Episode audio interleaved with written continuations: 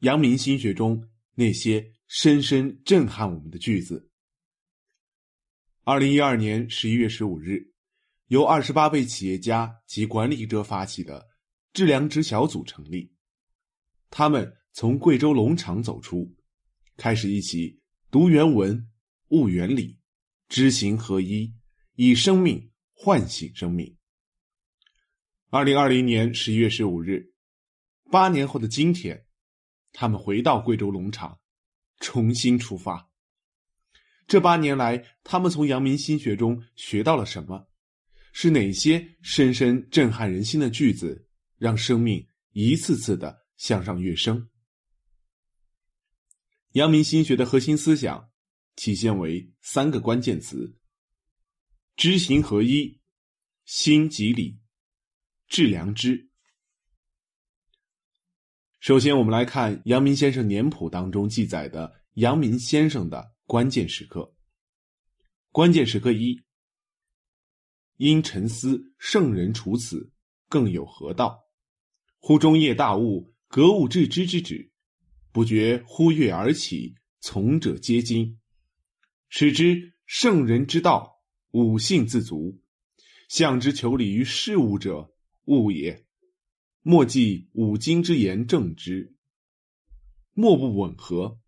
注五经一说。一五零八年，阳明先生被贬来到贵州龙场，在那里沉思：圣人处此，更有何道？经过不断的深思，一天晚上，阳明先生忽然就体悟到了格物致知的宗旨。忽中夜大悟。格物致知之旨，不觉呼跃而起，从者皆惊。由此，阳明先生明白了圣人之道，五性自足。阳明先生一下开启了自己的心中宝藏，唤醒了自己心中的良知，唤醒了血脉当中原本就有的仁、义、礼、智、信。因为携带的经典都在路上遗失了。阳明先生只能默记五经之言正之，凭着记忆在心中默默记诵，结果发现莫不吻合，五经助我心也。原来五经当中都是在讲人人心中本自具足的那份宝藏，这和他之前试图通过隔竹子去寻找世界的本质和真相的做法是完全不一样的。到事物中去求天理天道，这条路便是走错了。阳明先生提出了心即理学说，即我们有怎样的心灵品质，就能体会到与之相应层面的天理。假如我们的心灵品质在庸人层面，所体会到的天理就是最好是多拿钱少干事儿。依照这样的指导方针，我们会庸庸碌碌的度过一生。